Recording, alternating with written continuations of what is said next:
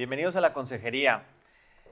¿Cuántas veces no nos resulta a nosotros como papás una preocupación el tratar el tema de la sexualidad con nuestros hijos?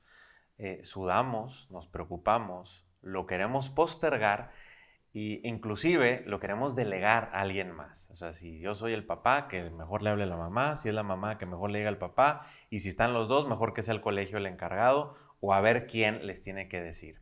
Pero la realidad es que es un tema muy relevante y que en algún momento de la vida, de hecho es desde que nacen, tenemos que tratar este tipo de temas con nuestros hijos. Hoy en la consejería vamos a tratar de este tema, vamos a hablar de algunos tips que nos va a sugerir la especialista invitadaza que traemos el día de hoy aquí en la consejería.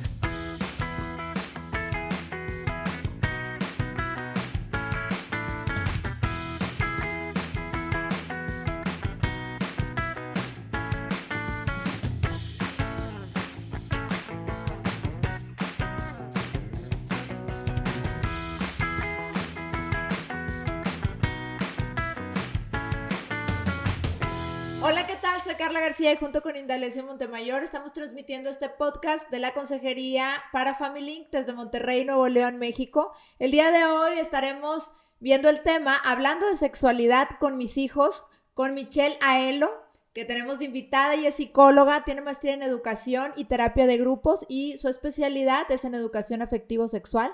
Ella diseñó el programa Conecta Amor, Sexualidad y Vida. Bienvenida Michelle, muchas gracias por estar aquí con este tema tan relevante para todos los padres de familia, que nos des por ahí tips y que veamos pues cómo entrarle a, a este tema de la educación para la sexualidad, para la afectividad. Bienvenida. Gracias, muchas gracias. Es un gustazo estar aquí. Pues pregúntenme, ¿qué quieren saber?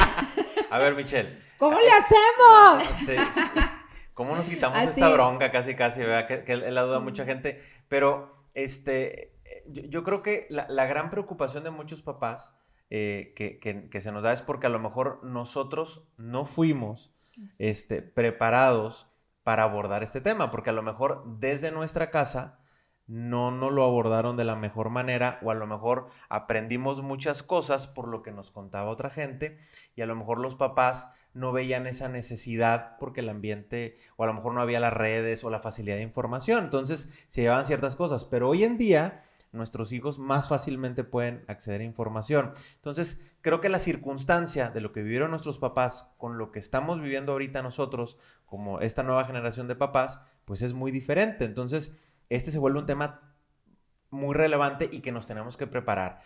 ¿Cómo ves tú esta situación que enfrentamos ahora los papás en y esta es que, etapa? Y es que también es una realidad que nuestras generaciones, o sea, la, realidad es que el tema de sexualidad era un tema tabú y pues en realidad, mm, digo, en cada casa quizás nos tocó distinto, había casas que había a lo mejor una apertura y sí te explicaban algunas cosas, pero eh, yo creo que una gran mayoría, si empiezas a hablar en general, había como, como, no se comentaba al respecto. O sea, era un tema al que se le sacaba la vuelta, era un tema tabú, de eso no hablamos, eso no decimos, este, esas cosas no se preguntan, cuestiones así, ¿no, Michelle?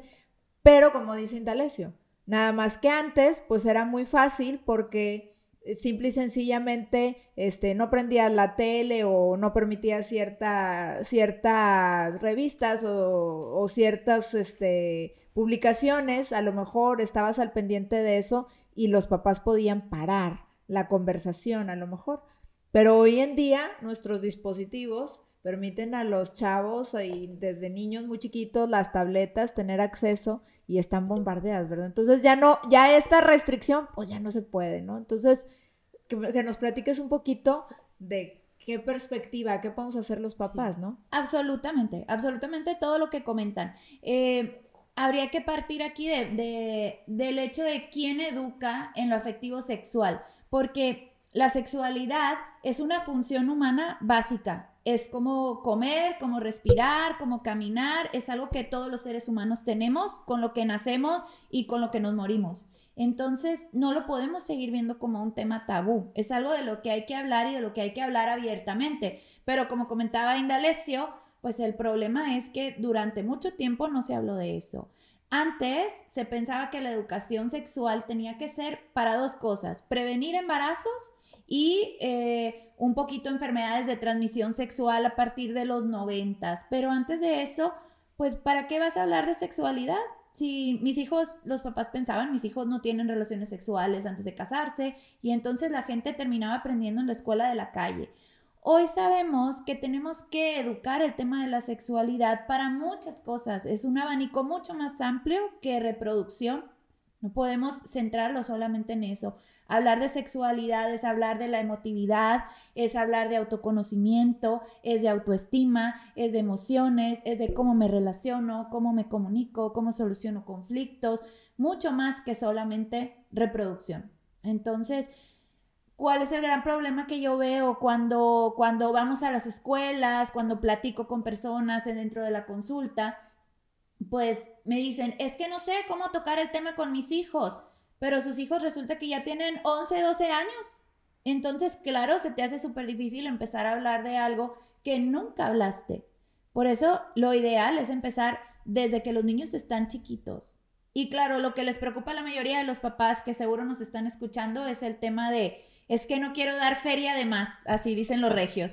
Es que, ¿cómo le hago, Michelle? No quiero dar feria de más. Y es bien fácil, no hay manera de que des feria de más. Ustedes que son papás también lo saben. ¿Cuántas veces no le tienes que decir a tus hijos cuando llegan de la escuela, la mochila la vamos a poner en esta esquina de la casa, en este pedacito especial, hasta les pones un cuadro, un color, algo para que se acuerden que ahí va la mochila. Y llegan de la escuela y la mochila donde ellos la quieren poner porque no están listos todavía para seguir esa instrucción. Y algo similar pasa con la sexualidad. Cuando el niño no está listo para entender una información, la borra. La borra. Eh, por ejemplo, eh, me gusta mucho contar, contar esta anécdota eh, con mi hijo. Mi hijo tiene cinco años y entonces pues con él hablamos abiertamente de muchos de estos temas. Y en, una ocasión vamos pasando por una, calle muy conocida de aquí de Monterrey, donde hay un sex shop gigante en Valle Oriente para los locales, hay un sex shop gigante y está, pues a cada ratito cambian los panorámicos y hay una mujer desnuda y luego hay un hombre desnudo y luego salen dos o en ropa interior y entonces el, el niño empieza a aprender a leer y voltea y me dice, mamá, ¿qué es un sex shop? Y yo, ah, sex shop. Y me dice, eh, así se dice, yo sí, sex shop, ¿qué es? Y le digo, pues es una tienda donde venden eh, juguetes de sexualidad para los adultos. Y como ya habíamos hablado de sexualidad y él tiene muy clara una definición de es todo lo que tiene que ver con que seamos hombres y mujeres. Entonces me dice, venden ahí juguetes para hombres y para mujeres. Y yo, sí, es como juguetrón. Digo, pues no exactamente como juguetrón porque es solo para adultos y no todos los adultos quieren ir ahí. Ah, ok. Pasan dos semanas, volvemos a pasar por el mismo lugar. Mamá, ¿qué es un sex shop? Ya había mejorado su lectura, pero no se acordaba. Y yo, mi amor, hace dos semanas te platiqué que era. Ya, ya había yo pasado por todo el suplicio de explicar que era un sex shop, si se lo estoy diciendo bien o mal y me dice, no, no me acuerdo qué es, y otra vez volverlo a repetir. Y ese yo creo que sería el primer tip para los papás. La información a los niños hay que repetirla y repetirla y repetirla. Sobre todo, por ejemplo, en el tema de los órganos reproductores, los niños... Eh, tú les puedes explicar cómo es el ciclo menstrual, cómo es el ciclo de producción de los espermatozoides y el niño se le va a olvidar. Si nosotros como adultos a veces patinamos con nombres, procesos y demás, pues el niño que está aprendiendo todavía más. Ya sé. Es más, yo reto, reto a los que nos están escuchando si se saben bien todas las partes de su sistema reproductor. Así que estudiele. porque un día lo va a tener que explicar a alguien más. Que son sus chiquitos. Sí, y bueno, justo ahorita que mencionas esto, yo creo que esa es una parte bien importante por donde empezar, que me dicen, oye, pues con los preescolares, ¿qué tanto deben de saber de sexualidad? Las partes de su cuerpo un niño tiene que saber cómo se llaman, porque para el niño el nombre es igual. que debe ser. Exacto, para el niño es igual. Si tú dices cabeza, codo, rodilla, eh, pierna, pecho, ayer de una plática sexto de primaria en un colegio, levanta la mano una niña y me dice, Miss, ¿qué es busto? O sea, palabras que, que deben de conocer. Entonces, busto es como pecho. ¿Qué es pecho? Entonces ya le digo, boobies. Ah, sí. Entonces sí, tienen que conocer cómo, cómo se llaman las diferentes partes del cuerpo. Es lo mismo esto que decir testículo, rodilla, vagina, por ejemplo, un, un, error que muchos adultos cometen. Si yo les digo, ¿cómo se llaman los genitales externos de la mujer? Todos completos, la parte que se podría ver si una mujer está desnuda. Vagina. No, la vagina es interior, ¿verdad? Se llama vulva. Y la gente como, ay, siento que estoy diciendo una grosería. Y, y de ahí partimos cómo sigue siendo un tema tabú. Porque lo que realmente nos preocupa, nos importa, lo escondemos con cajón en un y lo guardamos con llave y abajo de la cama que nadie se entere. De todo lo demás contamos chistes, pero sí hay mucho desconocimiento. ¿Por qué nos da pena? Precisamente. ¿Es un tema de pena? ¿O es un tema, cómo, lo dirías tú, Michelle? O sea, porque es un común, me entiendo, ¿no? Sí, sí, sí. Incluso, digo, ustedes que también se dedican a esto lo saben y lo ven todos los días. ¿Y por qué? Pues porque así nos los enseñaron. Por más que digamos, yo soy bien abierto, soy bien open mind y, y domino el tema, como no se habla de esto abiertamente, pues mucha gente lo ve a veces como grosería o lo hemos agarrado como chistes dentro de la manera de, ser para, para regular algo que nos causa estrés y ansiedad, es un mecanismo de defensa, pues lo abordo como un chiste y lo cuento como jajaja, ja, ja, qué chistoso y pepito y no sé qué, pero en el fondo es algo que me preocupa. Es, nosotros los psicólogos le decimos mecanismo de defensa y es esta manera de, de solapar lo que me preocupa lo hago chistoso, pero en realidad eso me dice que es algo de lo que todavía no me atrevo a hablar. Entre más hablemos de esto con nuestros hijos, más se nos va quitando la vergüenza. De hecho, por ejemplo, a mí me pasa, a mí, mis papás me dicen, es que ¿cómo puedes platicar de eso así tan natural? Porque ya para mí es un tema de, pues en la mesa lo platicamos y la gente de repente le hace así y digo, ah, perdón, es un chip que tenemos que ir cambiando y con nuestros hijos lo podemos hacer. Qué padre que nosotros tenemos esta opción de que la sexualidad la vean como algo natural, no como algo malo, no como algo tabú, sino algo a respetar, porque ahí es donde también tenemos que marcar una diferencia. Una cosa es que yo lo vea abiertamente y otra cosa es que hable de esto. Eh, faltando al respeto o diciendo cosas que donde me meten la intimidad de alguien más. Hay que, hay que enseñarles también a nuestros hijos a hacer esta separación, porque luego les hablas del tema y les dices, es algo natural y para el niño se le puede hacer fácil en la cena. Entonces yo era un espermatozoide adentro del pene de mi papá con la sopa, pues a ver, vamos a tomarlo con calma, hay una parte íntima que no se comenta, que no se platica. Y, aparte, Michelle, bueno, el, que los niños desde muy pequeños sepan sus partes, cómo se llaman sus genitales, interiores, este, exteriores, bueno, sobre todo la parte exterior, que es la que los niños ven, niños y niñas, este, pues es también apoyarlos a evitar abusos, ¿verdad? Porque, porque ya si el niño identifica cómo se llaman sus genitales exteriores, también uno como adulto pues puede explicarle que son partes que se deben proteger, que se cuidan, que por eso existe una ropa interior, que se protegen eh, y sobre todo decirles, oye, bueno, es algo que nadie debe eh, querer tocarte, eh, que nadie te debe, que otras personas no les deben mostrar sus genitales, sobre todo hablando que, que adultos y nadie, ¿verdad? Nadie, ni aunque sea este gente que conozca o que no conozca, ¿no? Y que también ellos vayan entonces viendo que el tema de su cuerpo es eh, hay que cuidarlo, hay que protegerlo, eh, la dignidad que tiene, ¿no? Que implica el, el, cuerpo humano y, y, que también puedan este tipo de situaciones, en caso que hubiera algo que llegara a pasar, porque tristemente, pues sí, México es uno de los países que tiene mayores este, índices de abuso sexual infantil. Entonces, esto también es una realidad y no se trata de que veamos a todo el mundo como un probable abusador, pero sí de que podamos eh, darles herramientas a nuestros hijos para que en dado caso que pasaran cosas que ellos mismos no saben cómo eh, procesar, porque cuando a un niño pues, le pasa un, un, abuso, también son cosas que los, que los sacan, ¿verdad? De, de, no es algo que sepan, ¿verdad? Están experimentando sensaciones, emociones y, y no saben qué hacer con eso. Este, pues que también el hecho de conocer las partes de su cuerpo es mucho más fácil que este diálogo también se pueda eh, hacer hacia los papás y que evitemos que un abuso se pueda estar dando o permanezca con nuestros hijos, ¿no?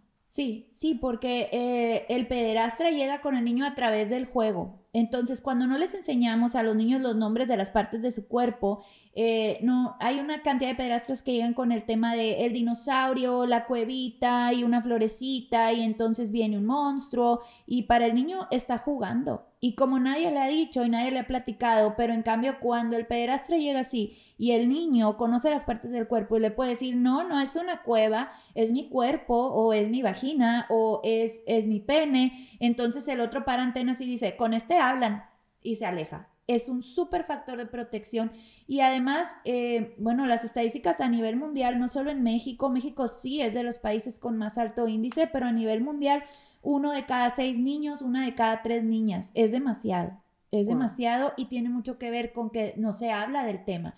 Y el niño a veces no sabe que fue víctima de abuso hasta que es adulto. Cuando yo hablo del tema del abuso sexual infantil, se me acercan al final papás y me dicen, con lo que dijiste me di cuenta que yo soy una de esas víctimas.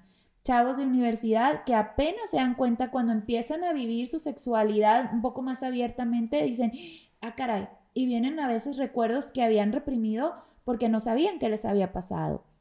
Entonces, uno de los, de los plus de hablar con los hijos sobre el tema de sexualidad desde chiquitos es precisamente la protección del abuso sexual. Y eh, tú mencionaste esto, pero me gustaría como enfatizarlo, el conocer la dignidad de su cuerpo. El conocer la dignidad del cuerpo de la persona humana, aprenden a valorarlo mucho más tienen una imagen corporal más realista, más positiva y son niños que crecen con mucha más seguridad y autoestima porque en mi cuerpo no hay partes secretas, porque hay papás que con tal de no hablar del tema, cámbiate y se voltean y, y, entonces estas son cosas de las que no hablamos y el niño pues no sabe si es él el que tiene algo mal. Sí. Ok, qué interesante, ¿no? Dices que hay que empezar desde chiquitos.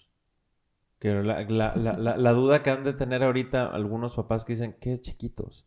¿Cuándo? ¿Cómo? En, qué momento? Este, y, seguramente estamos ya preocupados. Entonces, oye, yo no he hablado, mi hijo tiene seis años y no he hablado nada de él. Mi hijo tiene, el caso que dijiste ahorita, 12 años y jamás ha tocado el tema, pues hasta que me pregunte. A veces así nos, nos, nos, nos Bueno, pero, pero yo creo que mucho pasa ahí. Los niños preguntan.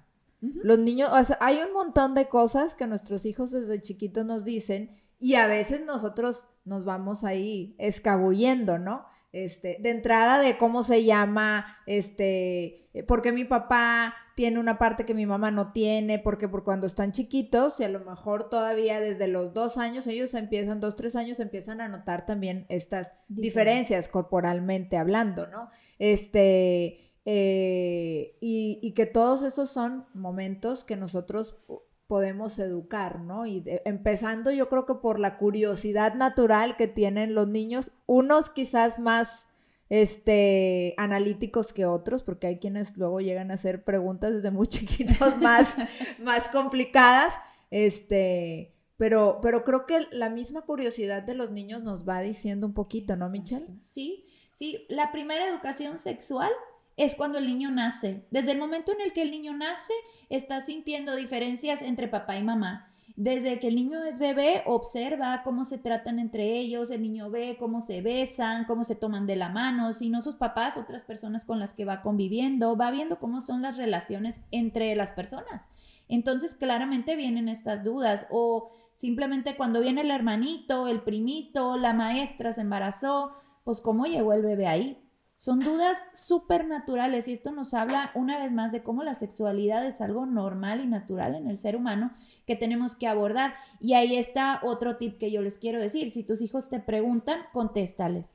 Eh, porque aunque tú creas que empezaste a hablar de sexualidad en cuarto de primaria, que es cuando típicamente en la escuela te van diciendo, ya tienes que hablar y vamos a tener una plática y ahí los papás llegan con los pelos parados a la consultoría a pedir ayuda pues en realidad tu hijo ya ha aprendido bastantísimo de sexualidad. Y como mencionabas al principio, eh, ahora tenemos los aparatos, está el celular, pero no nada más eso, los videojuegos, por ejemplo, si los niños juegan Fortnite, que ahorita muchos juegan Fortnite, están viendo el videojuego y son unos cuerpos altamente eróticos, o sea, el cuerpo del hombre hasta, hasta viene marcados los genitales en el pantalón, el cuerpo de la mujer pues trae embarrada ahí la ropa y se le ve pues prácticamente todo, no son cuerpos de caricatura o con forma de Lego, son cuerpos humanos eh, bastante sexualizados. Entonces el niño recibe información también a través de la música, de lo que ven en la televisión. Hay muchas caricaturas que, que traen algunas referencias y connotaciones. ¿Quién ha ido al cine a ver una película marcada como doble A y de repente se avientan el chiste que era para los papás? Entonces, pues han aprendido bastante. Qué, qué importante es que empecemos nosotros desde pequeñitos. Me pregunta, ¿de dónde, ¿de dónde vienen los bebés? Le tengo que contestar. Porque mi mamá tiene el cuerpo diferente al de mi papá? Porque a lo mejor ellos no lo dicen tan, tan lindo, ellos se van directo. porque mi mamá usa brasier y tú no? Y entonces una vez me decía un papá, y yo le dije, porque las mamás tienen pechos y los hombres no. Tú sí tienes, papá. Entonces, bueno, los niños son muy directos y los niños necesitan una explicación mucho más específica y sencilla de lo que a veces creemos. Para ellos no hay todavía, eh, pues, este, este humor que nosotros le ponemos o no hay todavía el, que el niño te lo diga siendo mal pensado. El niño tiene curiosidad del mundo natural, como tiene curiosidad de por qué el foco se prende, por qué tu celular se le va la batería, porque como tiene esas dudas, tiene dudas de cómo es el ser humano.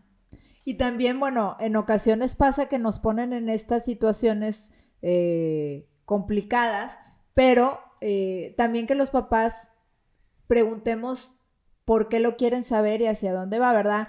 Cuánta, luego hay un video que, que seguramente hay gente que ya lo vio, eh, donde está una mamá con la niña cocinando y la niña pregunta qué es virgen.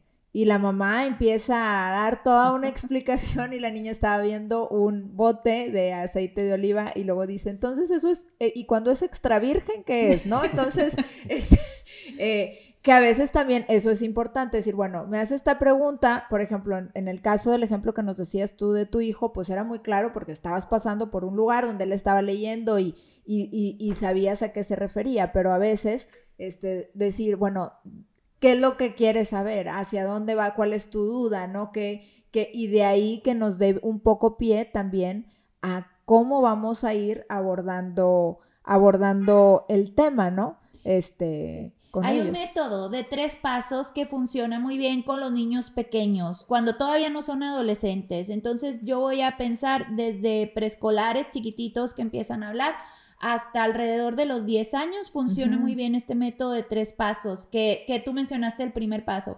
¿Por qué estás preguntando eso? Cuando un niño te hace una pregunta de sexualidad que te la saca así de la nada, ¿por qué estás preguntando eso para saber dónde lo escuchó? Segundo paso, eh, ¿qué sabes tú? Porque hay que saber dónde está parado el niño para de ahí partir. Porque, por ejemplo, en este caso, mamá, ¿qué es virgen? ¿Por qué estás preguntando eso? Porque viene en este bote pero también te puede decir, y el otro día en el recreo escuché que unos niños de secundaria dijeron, eh, Juanito todavía es virgen y se estaban riendo de él. Yo pensaba, te puede decir incluso una referencia religiosa, yo pensaba que la virgen era la señora que tienen afuera de la, de la iglesia o tal. Entonces ahí, ah, ¿y por, ¿y por qué crees tú que se burlaron de ese niño? Entonces ya puedes empezar a hablar. Y tercer paso, es precisamente contestar con la verdad, honestamente.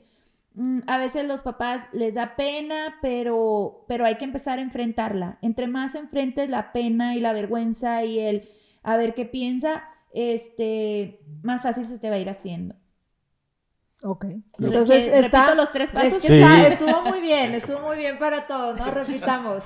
Y Miguel los va a poner como que ah, para que no se nos olvide, pero sí repítelo, por favor. Ok, el primer paso para contestar las preguntas es eh, ¿por qué estás preguntando eso?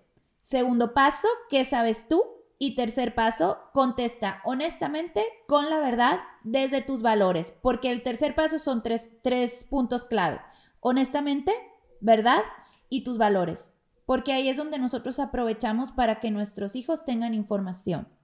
Porque, fíjense, algo que, que no hemos comentado todavía y que es bien importante, eh, la educación afectivo-sexual es diferente de hablar de educación sexual. Educación sexual es, te hablo de los órganos reproductores de tu cuerpo y está enfocada a prevenir dos cosas que la mayoría de la gente no quiere en sus hijos, que son un embarazo no planeado y una enfermedad de transmisión sexual. Pero lo que el enfoque que yo les propongo, que es la educación afectivo sexual, es esto amplio que hemos estado platicando ahorita. Entonces, para lograr eso hay que hablar de muchísimas cosas más, ¿no? Sí, que integran y que, que es todo lo que involucra a la persona, ¿verdad? Porque, porque ese también es un, eh, es un detalle importante, ¿no? A veces nos enfocamos en prevenir embarazos y nos enfocamos en las este, enfermedades de transmisión sexual, pero no hablamos del fondo que hay, ¿verdad? El, cuerpo no es como eh, a veces eh, las personas, este, y, creo que ahora en esta sociedad moderna es como si tu cuerpo fuera una herramienta, algo que usas y, que hay cosas como este, desechables, ¿no? Y la realidad es que no es así. Tristemente, hay experiencias que vivimos con nuestro cuerpo que marcan muchísimas cosas de la persona y que eso también es importante transmitírselo a nuestros hijos. Claro. Este, todas las experiencias que tenemos con nuestro cuerpo tocan a la persona, marcan muchas cosas de sus emociones, este, definen a veces muchas cosas que la persona eh, puede eh, desarrollar como algo positivo para su vida o incluso muy negativo, ¿no, Michelle? Sí, cómo van a llevar sus futuras relaciones, no solo de pareja, también de amistad, cómo van a ser ellos con sus hijos. Por eso, cuando los papás me dicen, es que ¿para qué les sigo platicando yo? Si en la escuela ya les dieron la plática y además lo van a ver en clases de ciencias naturales y luego lo van a ver en biología en secundaria y luego otra vez en orientación y tutoría. Sí, pero ahí les están dando información. Y lo extra que tú como papá puedes dar es dirección donde tú le hablas de creencias, de valores, porque no sabemos qué va a haber en 20 años. Ahorita, por ejemplo, ¿quién nos hubiera dicho a nosotros hace 15 años o en nuestra adolescencia que iba a existir un celular donde podías entrar y ver pornografía a un clic de distancia?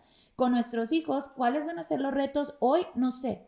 Pero si hoy yo le doy valores y yo le hablo de cuáles son mis creencias y por qué creo eso y por qué estoy convencida, puede ser que él tenga más herramientas para tomar decisiones. Para esto no basta solamente información de, cómo funciona un cuerpo como un robot, porque además esa es otra, nuestros cuerpos no funcionan siempre igual, porque el ser humano, pues la normalidad es bastante amplia y vale la pena conocer. Hay muchas cosas que influyen en el comportamiento de la, de la persona, ¿no? Su estado de ánimo y muchísimos. Oye, Michelle, y, y ahorita que comentabas esto, eh, que creo yo que algo, algo importante ahorita que dices, no solo el cómo funciona, ¿verdad? Es decir, lo mecánico, porque este tipo de, de, clases, ¿verdad? Ahora, tú mencionaste eh, temas donde seguramente estamos hablando de educación privada, que el tema eh, se le va dando como una continuidad de seguimiento. Cuando hablamos de educación pública, pues no sé cómo sean, eh, creo que los programas pueden ser todavía mucho más limitados y irse muy puramente a, la parte muy biológica, cómo es el funcionamiento, este, cómo se previenen embarazos, etcétera, ¿no? O sea, de una visión, creo yo, que muy funcional, limitada a lo mecánico. Pero tú hablabas de la parte de nosotros como papás, cómo les damos esta dirección a nuestros hijos. Y, creo que una parte importante es cómo ven ellos, que es la relación de su papá y su mamá. Eh, cómo es la parte eh, de, de, esta relación, ¿no? Porque algo que necesitan nuestros hijos es ver a un papá y a una mamá que se aman y entonces también si nosotros eh, estamos dando un ejemplo de cómo nos relacionamos, de cómo tratamos a nuestro cónyuge, pues también desde ahí estamos transmitiendo, eh, eh, hay que cuestionarnos, ¿no? ¿Qué estamos también transmitiendo nosotros como padres en, en la relación que tenemos?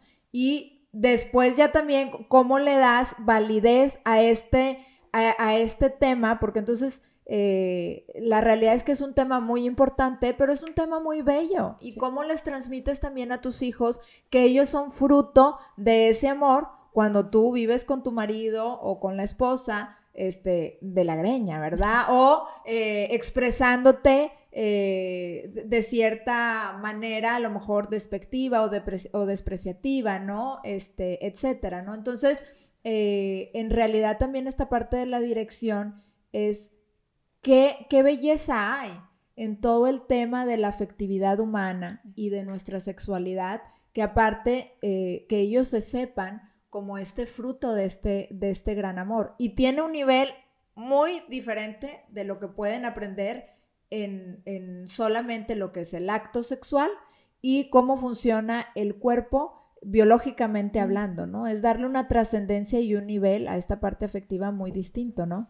Sí, porque e, eso que mencionas es un gran drama del ser humano de hoy. Desde un punto de vista existencial, es el gran drama, porque estamos tan enfocados en cómo funcionan las cosas que lo trajimos al ser humano y así estamos aprendiendo sobre la humanidad, cómo funciona el ser humano, pero no nos preocupamos por el quién es, que eso es lo realmente importante, quién es. Incluso cuando hablamos dentro del ámbito psicológico, muchas veces en la terapia, cómo funciona la terapia de pareja. Espérame, ¿quién es la pareja? ¿Quién es el ser humano que tienes enfrente? Y lo mismo con la sexualidad, ¿quién es el ser humano? Eh, de ahí parte toda la educación afectivo-sexual.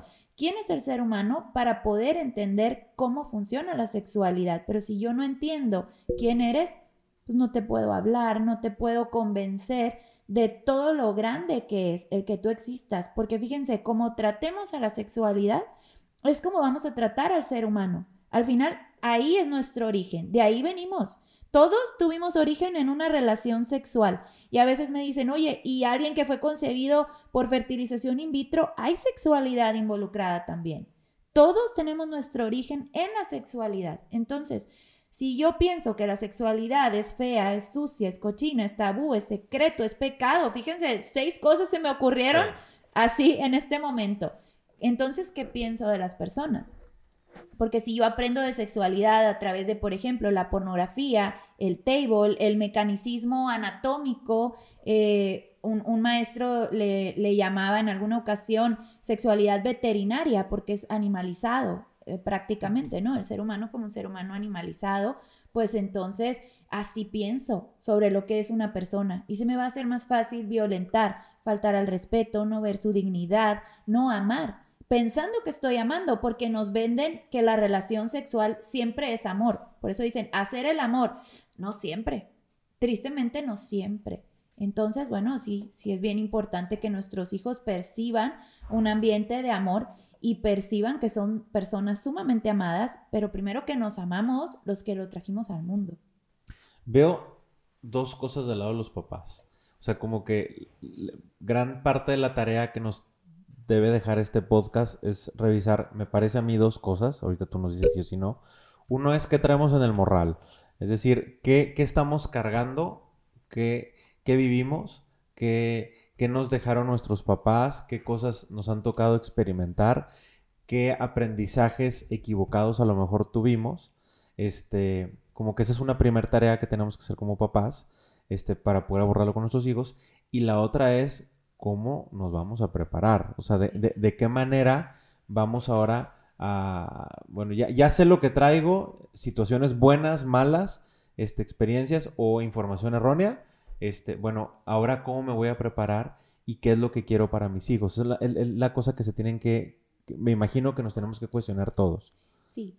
Em, sí, definitivamente hacer papás se aprende y se aprende caminando, se aprende dentro del camino porque no hay manera de que lo hayas aprendido antes. Observaste a tus papás, fueron un modelo imitar, pero al final en el día a día vas tomando nuevas decisiones.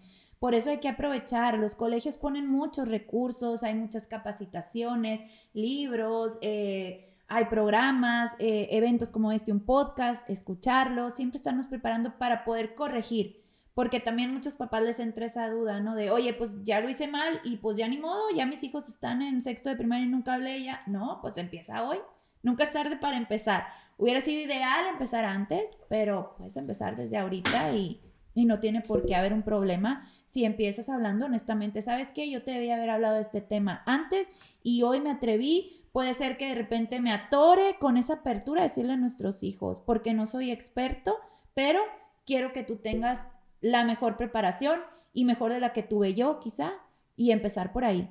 Eh, yo les digo a los papás, hay que leer, hay que leer, hay que informarse, hay que buscar expertos. Si no estás seguro, busca a alguien que te pueda dar una consultoría de, está bien que me vaya por aquí, por allá, y vete acompañando con alguien para ir empezando.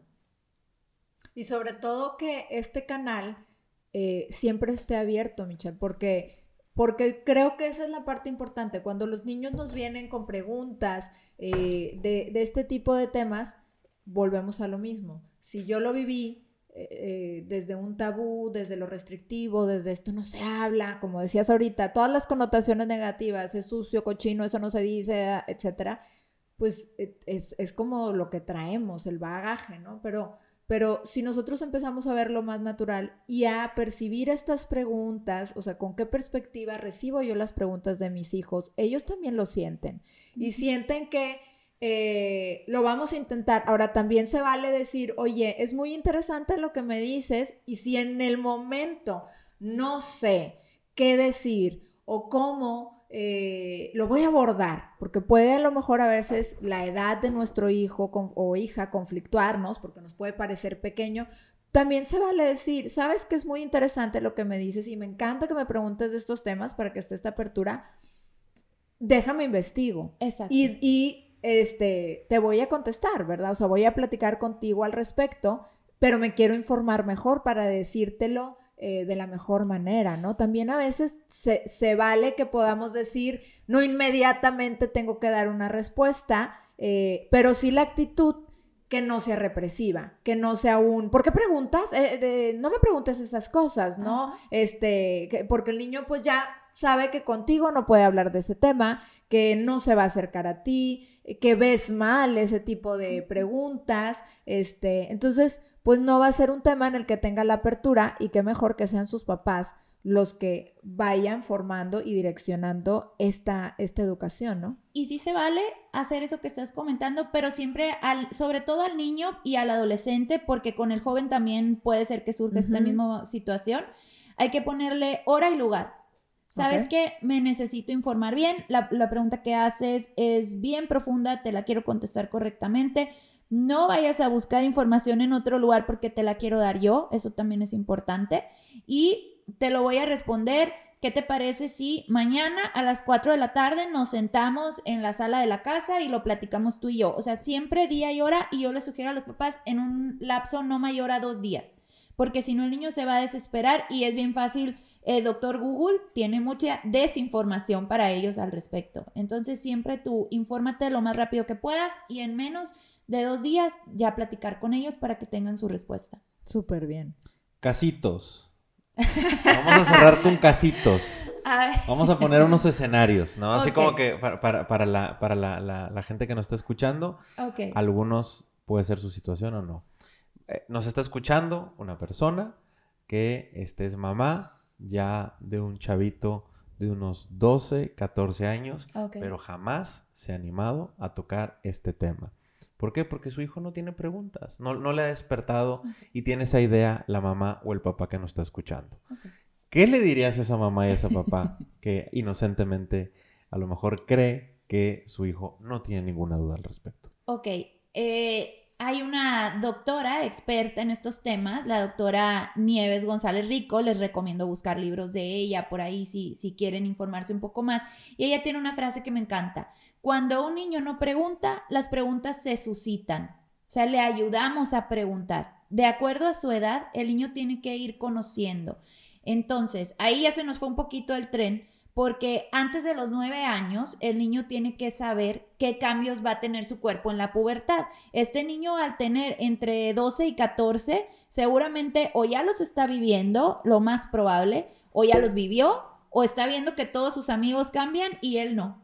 Entonces, eh, a esta mamá yo le diría, necesitas acercarte a tu hijo y ayudarlo a preguntar. Necesitas que te pregunte y si ves que no te está preguntando, decirle, ¿sabes qué? Tu papá y yo queremos platicar contigo de este tema. A veces eh, no lo hemos mencionado, pero a veces papás que están separados, es importante para estos temas reunirse y ponerse de acuerdo. Yo sé que de cara al niño tenemos que sonreír y estamos muy de acuerdo en todo esto, sí, sí, y agárrense de la greña donde el niño no los vea y pónganse de acuerdo para ver qué información le van a dar, porque esto es por él, no por ustedes. No lo estás haciendo ya por tu pareja o tu expareja, lo estás haciendo por este niño que confía en ti y que depende de ti para esta información. Entonces, ponerse de acuerdo y decir, tenemos que hablar porque se nos fue un poquito el tren. Y si de plano no hayan cómo hacerle y porque hay niños que les da pena a ellos como ya se tardaron tanto y ya tienen información de otros lugares, el niño ya no lo quiere oír de los papás. Y, es, y ese es un problema que no queremos que nos suceda. Entonces ahí hay que llegar directamente. Juanito, quiero hablar contigo porque Fíjate que estuve analizando y me di cuenta de que se me pasó el tiempo, que debía haber hablado contigo del tema de sexualidad y decirte que estoy dispuesto a escucharte. Me va a costar un montón, porque conmigo no hablaron mis papás ni cuando me casé, a lo mejor está pensando esta mamá. Pero yo no quiero que sea tu situación, yo quiero que sepas que cuentas conmigo para esto también. Y entonces te voy a empezar a platicar desde el principio. Y le empiezas a decir, el cuerpo humano es así, esa es la primera parte, el cuerpo humano es valioso. Y el cuerpo humano en la pubertad empieza a cambiar todos estos cambios. Si te da pena, no lo veas a los ojos. Yo les digo a los papás, eh, principiante, ok, ponte a cocinar y vamos a hacer las quesadillas juntos hoy en la noche. Tú rayas el queso, yo separo las tortillas y te tardas muchísimo para que el tema vaya saliendo y no lo tengas que ver a los ojos. Después te va a salir, pero el chiste es empezar, empezar y poco a poquito. Y cuando ya se nos fue un poquito el tren, como en este caso, yo les sugiero agarrar un día a la semana un día a la semana para recuperarte. En un mes, cuatro semanas, ya tienes bastante información y ya abriste un canal. Como decía Carlita, lo que queremos es que el canal de comunicación esté abierto. Muy bien. Caso número dos. Pensemos en que van la familia a surtir la despensa. Fueron al supermercado, van a, ya llevan el carrito hasta el tronco de cosas, van, va el niño de 4 o 6 años, o si quieres de 2, 3, 4 años, uno sentadito lo tienes en el carrito, el otro lo tienes acá corriendo, y si tienes otro más, pues también persiguiéndolo, se van a formar y resulta que en la fila se encuentran una revista de chismes que viene una monita en este, pues prácticamente simbólicamente vestida, porque prácticamente no trae nada. Este, y luego en otra revista ahí a un lado, también del mismo giro, trae otro pelado en las mismas circunstancias. Entonces, pues los niños se le quedan viendo y qué onda. O sea, se quedan ahí. A lo mejor un niño puede decir, oye, ¿qué le pasó? O se ataca de la risa al niño. Mamá no trae risa. Se le ven las pompis o cosas así. Este, esa es una, van en el panorámico y resulta que hay este eh, tal cual un table dance anunciándose y una mona que está ahí bailando ahí arriba y también se atacan de la risa. Ese tipo de cosas que a ti te pasó con lo del sex shop, pero este tipo de cosas que son imágenes muy directas y que son cada vez más comunes en el supermercado, es prácticamente imposible no ver una revista así. ¿Qué le dirías a los papás que a lo mejor no ponemos atención en ese tipo de detalles? Por eso funciona muy bien hablar, porque si eres distraído como yo, por ejemplo, que de repente ya te pasan de largo todas estas cosas, si tú ya hablaste con tus hijos, para ellos ya es algo natural. Entonces, es bueno, por ejemplo, desde preescolar, porque justo hablas de niños pequeños. El niño grande lo va a ver y a lo mejor hasta le da más curiosidad, agarra la revista, va y, voy a ver los panes y ya lleva, ya la revista con él para ir a ver allá que ve y mientras tú haces fila para pagar.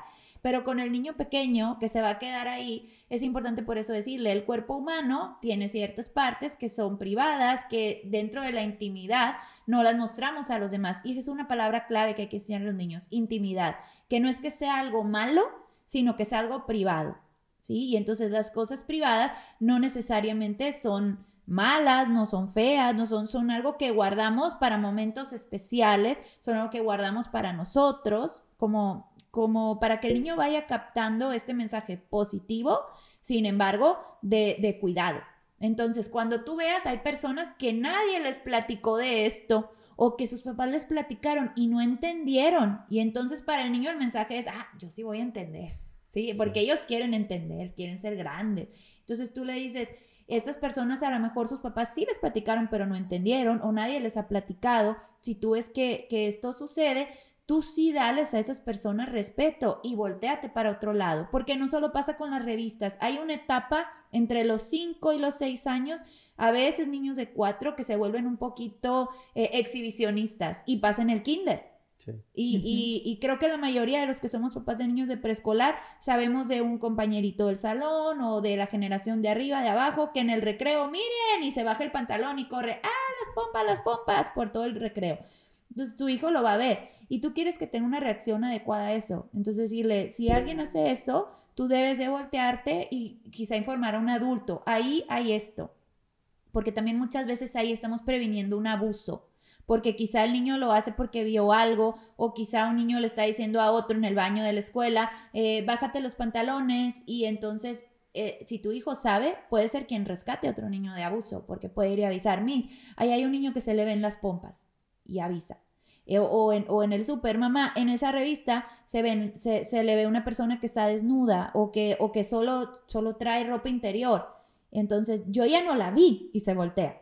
ah, muy bien hecho, muy bien hecho. Y entonces más adelante incluso este niño puede ser quien se convierta en alguien que defienda lo que aparece en los medios de comunicación porque aprendió desde pequeño y ya es algo que le queda grabado. Tres más y ya. Tres más y ya. Oye, y, también, y digo, ahorita que, sale este, que sale este tema, es como decías ahorita, el consejo de, que cuando preguntamos, ¿no? con los niños pequeños, es, ¿tú qué piensas? Porque muchas veces también cuando, cuando vemos estas, um, estas imágenes del cuerpo tan expuesto, eh, pues nuestros hijos eh, eh, la vergüenza es, es, natural. Y si tú les enseñas a que deben cuidar su cuerpo, etcétera, este, también es ver qué mensaje está ahí, bueno, y, ya viste esto y tú qué piensas, ¿no? Eh, y, y, generalmente, pues, pues la gente te van a decir, bueno, es que está vestido diferente, no se viste como tú, no se viste como, exacto, porque ellos empiezan a ver, a, a comparar. Hay algo que les llama la atención en este tipo de imágenes que al final de cuentas, pues estamos hablando de pornografía. al final de cuentas, las mujeres y hombres mal vestidos, pues es pornografía, ¿no? Y está ahí muy, muy al alcance de la mano para nuestros hijos en la fila del supermercado, ¿no? Entonces es, eh, desde ahí, eh, generalmente ellos pues empiezan a notar eso. Oye, pues la gente no se viste así, pues no, y es volver a transmitir este cuidado del cuerpo, de lo valioso que es el cuerpo humano, de por qué se protegen estas partes, porque son privadas, etcétera, ¿no? Entonces, este, eh, es, esas preguntas, sobre todo con los que a lo mejor ya comprenden un poquito más, porque a lo mejor un niño de dos años o así, quizás no, no tiene ni siquiera incluso la conversación a ese nivel, este, pero a lo mejor un niño de cuatro en adelante sí puedes transmitir este tipo de, mensajes y saber qué, qué, está él pensando y después ya como hacer la, aclaración, ¿no? Sí. Este, ahora sí, siguiente casito. Tres, uno light y dos un poquito más pesados. ya para cerrar, para cerrar.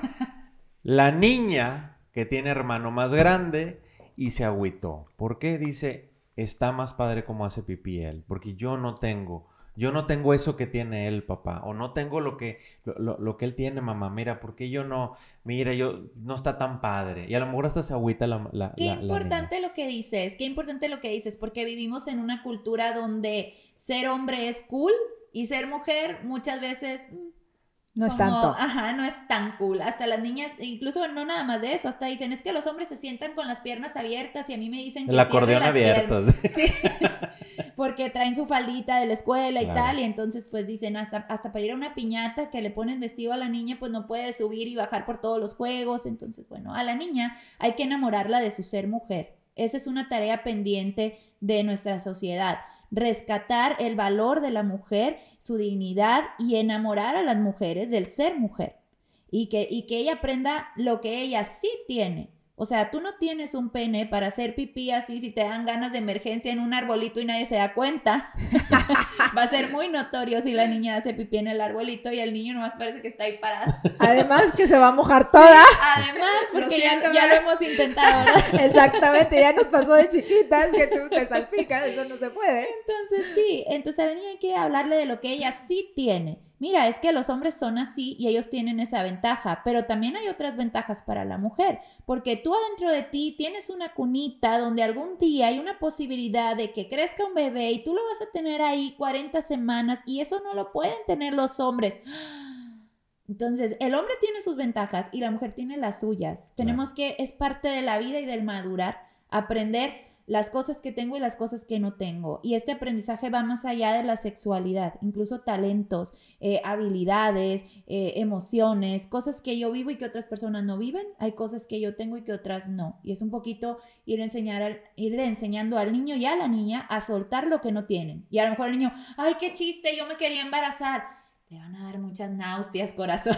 no sé, ellos tienen que ir aprendiendo y conociendo esto, lo que tengo y lo que no tengo, aceptarlo y valorarlo, porque lo que la niña tiene también es increíblemente maravilloso. No es tan tangible en este momento de su vida, pero enamorarlas de su ser mujer es una tarea pendiente. Y que bueno, parte aquí del tema es que, bueno, los hombres tienen los genitales expuestos mayormente, ¿verdad? Y las mujeres, nuestros genitales no, la mayoría no están expuestos. Entonces, también es, eso es parte, ¿verdad? Y esto es parte de lo que tenemos que aprender nosotros como papás para poderlo transmitir y decir, es que tú no tienes los genitales expuestos, están por dentro, ¿no? Y, ese, y ahí empieza toda esta maravilla de la posibilidad de poder llegar a ser madre, ¿no? Este, que es, que es de lo que platicabas un poquito, ¿no?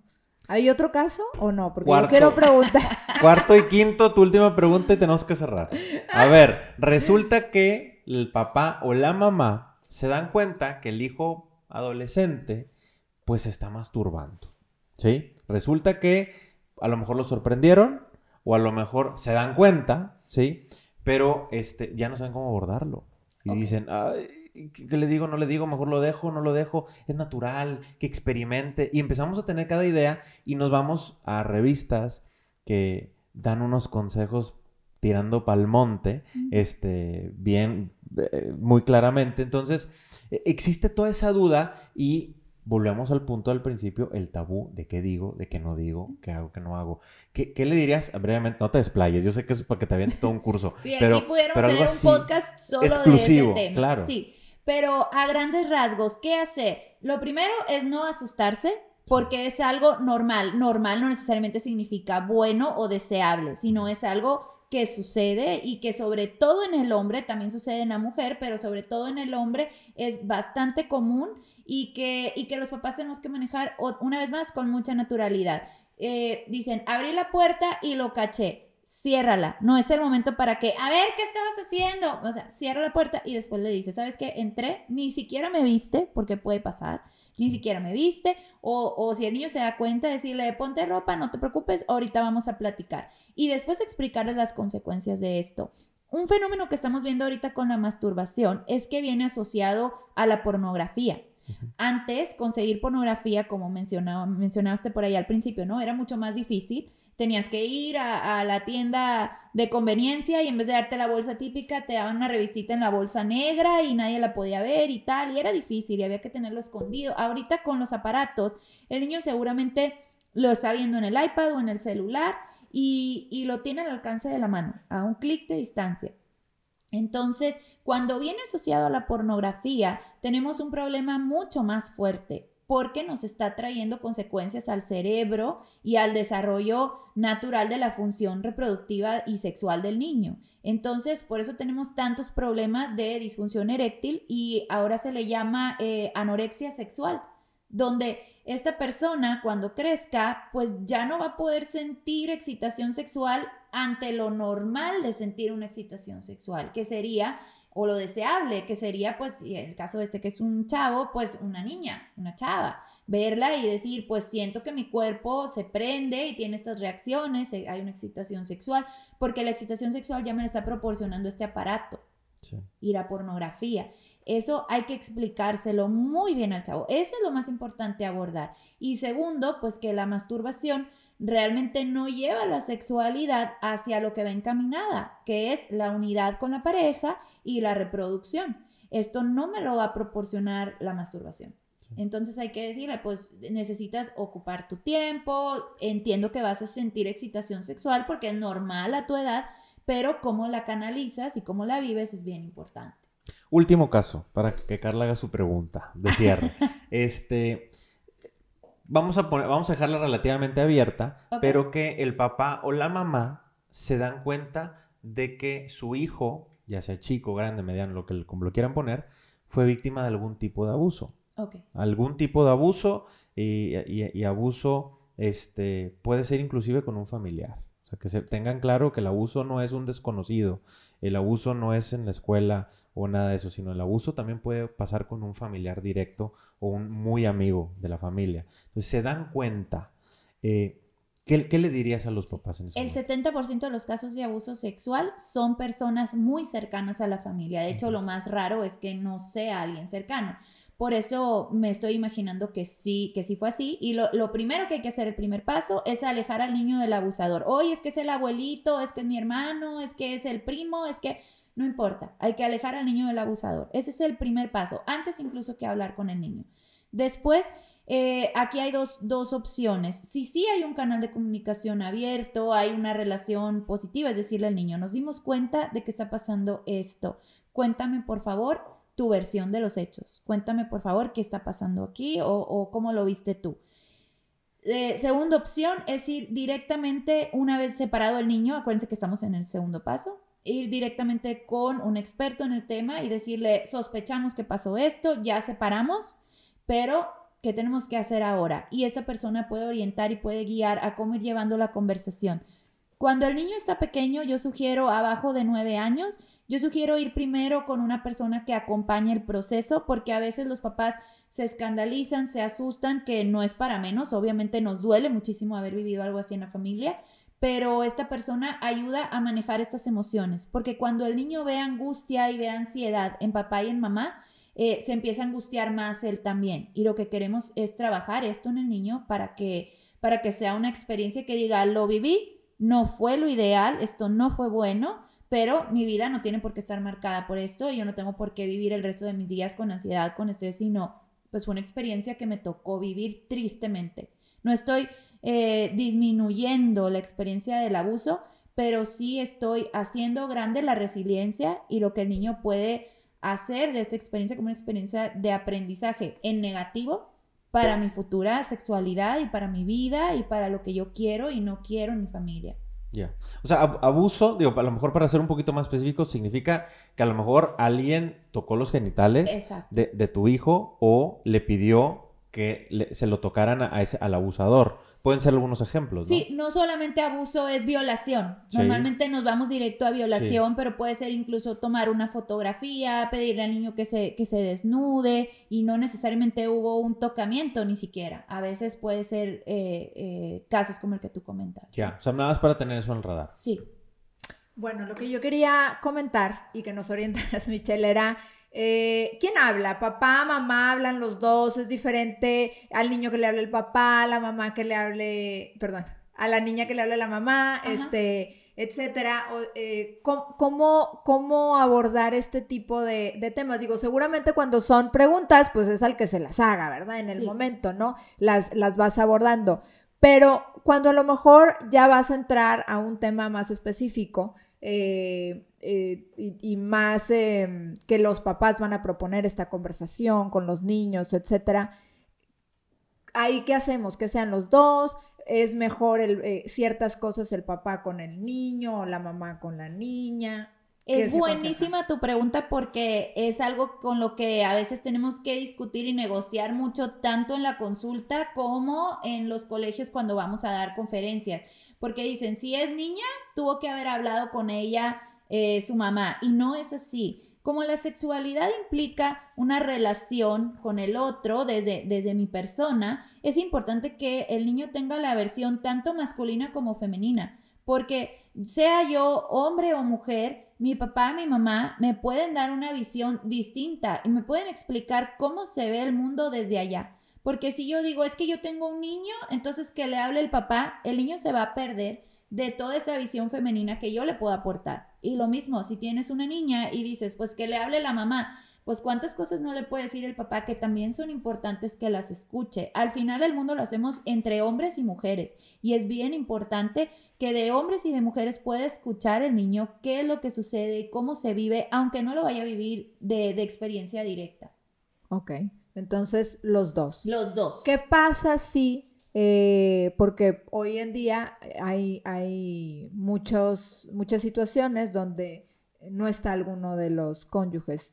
No necesariamente, digo, cuando hay una separación o un divorcio, pues digo, puede que sigan, sigan estando y puede, puede seguir habiendo presencia. Y ahí, como decías tú, se tienen que poner de acuerdo y que, y que entre los dos platiquen al respecto.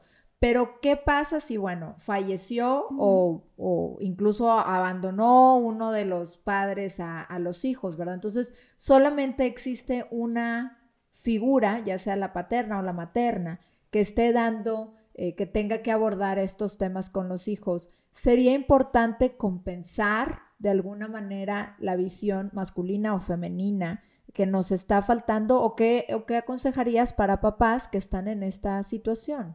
Yo les sugiero eh, revisar cada caso en particular. Hay niños que se les puede preguntar incluso, por ejemplo, si, sobre todo si es del sexo opuesto. Por ejemplo, si yo soy mamá y y me pasa una situación así, tengo un niño y le puedo explicar todo yo y luego decirle, ¿te gustaría escuchar esto de un hombre? Pero yo ya tengo pensado quién es ese hombre. Si quieres platicar de esto con una persona, este, puede ser tu abuelito, puede ser mi hermano, que es tu tío, puede ser, eh, a veces, por ejemplo, en los colegios tienen eh, orientadores específicos, puede ser tu tutor que ya te tienen en la escuela, tu asesor o tal personas, darles opciones en quien nosotros confiamos, que sabemos que nos van a dar retroalimentación, que no van a dañar. Si yo siento que no tengo esta red, es mejor no, porque pongo al niño también en un riesgo, porque está hablando de temas bien delicados en privado con alguien más.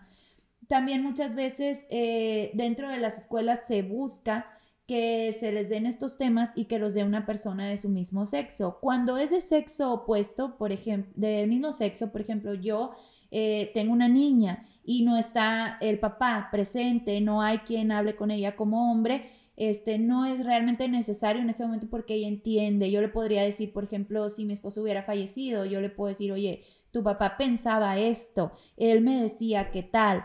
Eh, ¿Te gustaría de todas maneras escucharlo de un hombre? Y lo más probable es que diga que no.